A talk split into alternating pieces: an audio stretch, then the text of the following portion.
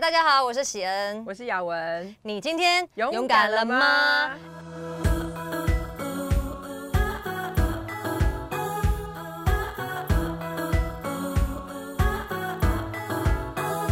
哎、其实我觉得能够勇敢，就是要能够去面对自己的一些软弱点。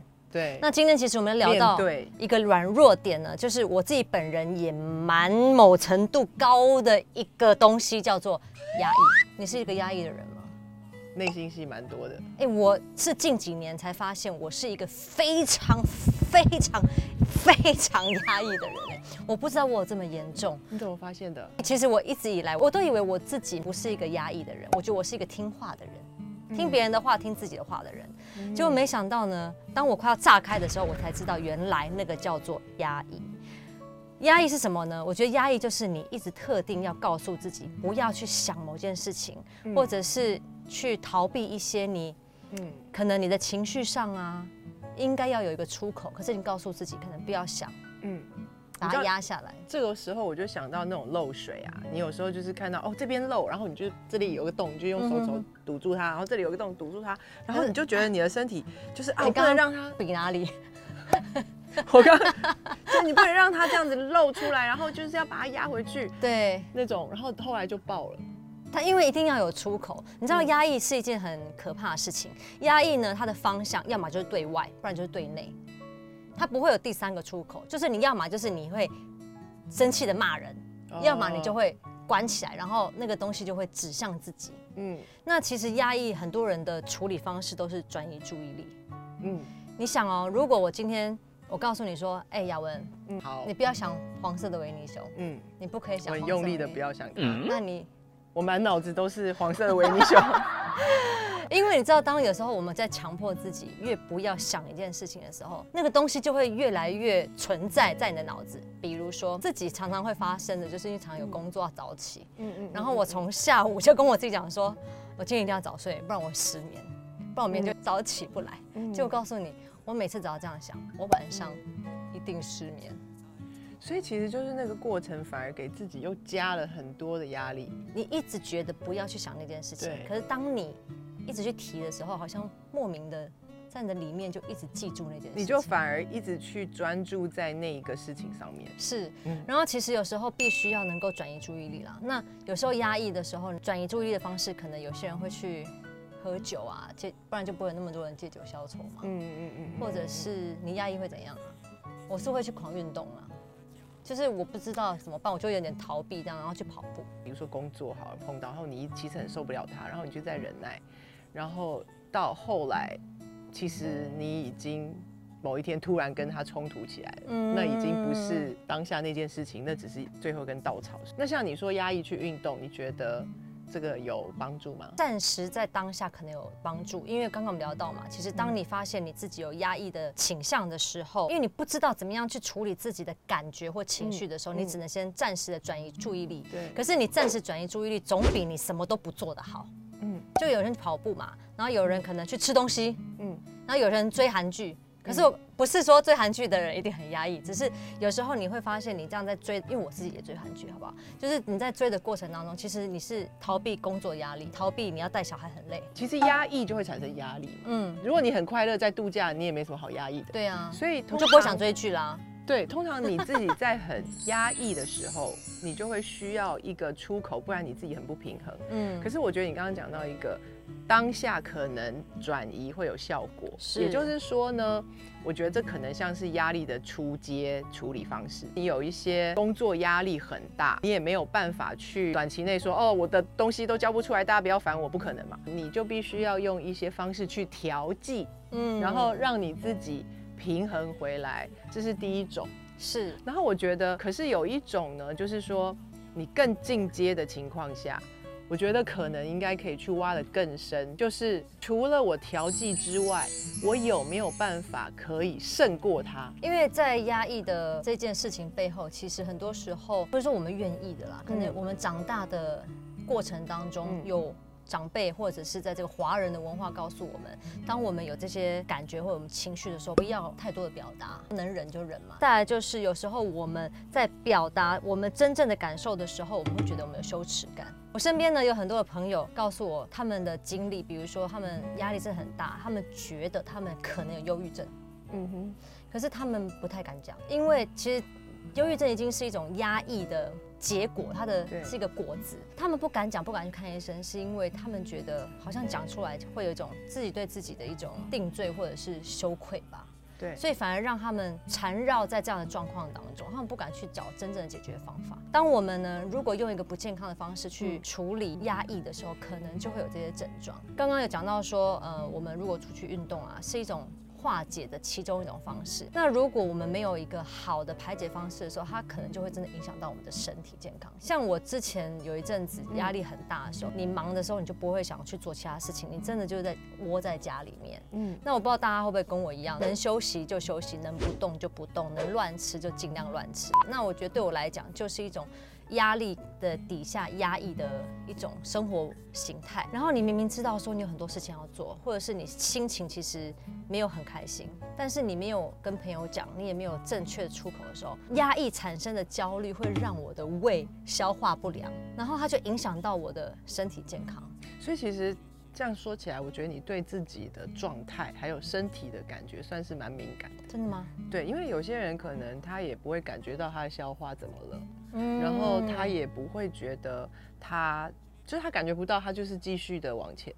所以我觉得认识自己这一点真的是蛮重要，因为喜恩排解的方式跟我去调剂的方式可能就会不一样。是，那到底什么对你来说是有效果的？这个你要自己去实验看看，因为之前有一段时间我也是发现，哇，我去运动以后就很开心。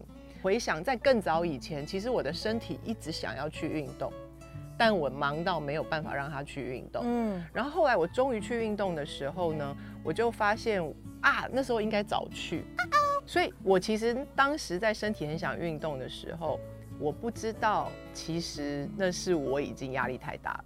哦，可是后来我运动以后觉得很开心，我就知道我压力太大，所以下次我就会知道我的身体想运动，那表示我现在可能已经太崩了。是，那换这个场景，比如说你喝珍珠奶茶好了，然后你有一段时间你就很想要喝珍珠奶茶，然后你就会知道，你就会知道，哎，我现在很想喝珍珠奶茶，会不会是我最近压力太大？嗯。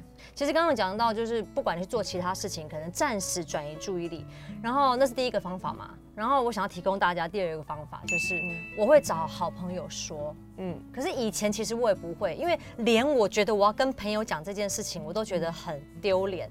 于是我就会压抑我自己想要跟朋友分享的感觉。那我觉得对于这种羞愧感或羞耻感，你是因为怕朋友会觉得说你抗压怎么那么弱？对，或者是说这有什么大不了的？为什么要感觉这样？可是你知道，有时候真的只是需要说出来。比如说，我就可能就找雅文，就说：“哎，我跟你讲，我那天呢，谁谁谁啊，谁谁谁啊，怎么了？哎，我跟你讲，我真的超不爽的。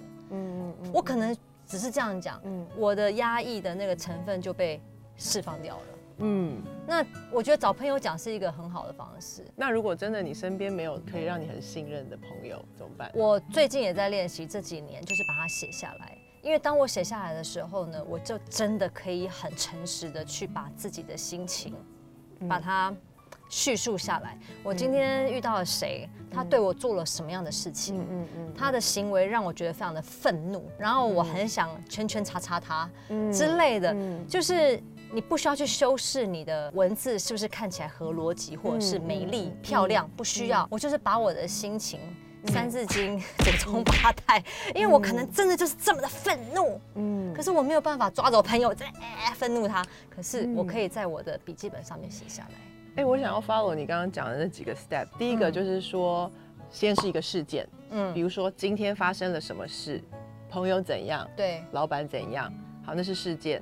然后后面呢，我的想法跟感受，对，想法跟感受就是哦，我觉得很被误会，然后我觉得很不爽，因为我那么努力，你们还这样对我，就觉得不公平。所以好，第一个步骤是事件，可是有时候那个事件到底给你什么感受，你其实没有时间去消化那些没有消化过的事件，都会变成你的压抑。第二就是你要去分析一下你的想法跟感受，到这边已经很棒喽，因为你已经把想骂的都写了，然后想讲的都讲了。可是有一个第三，我觉得很重要是，你可以来问神说：“神，我现在觉得是这样。”那你有没有什么话要告诉我？这个是我自己常用的。第三是问神的看法，嗯，就是我觉得超不爽的、超圈叉的，但是你有没有要告诉我的？因为有时候自己会在自己的一个逻辑或者是感受当中打圈圈，对。所以当我们把我们自己的想说的话说完的时候，留一个空间让神来对对我们说话，因为搞不好你听到的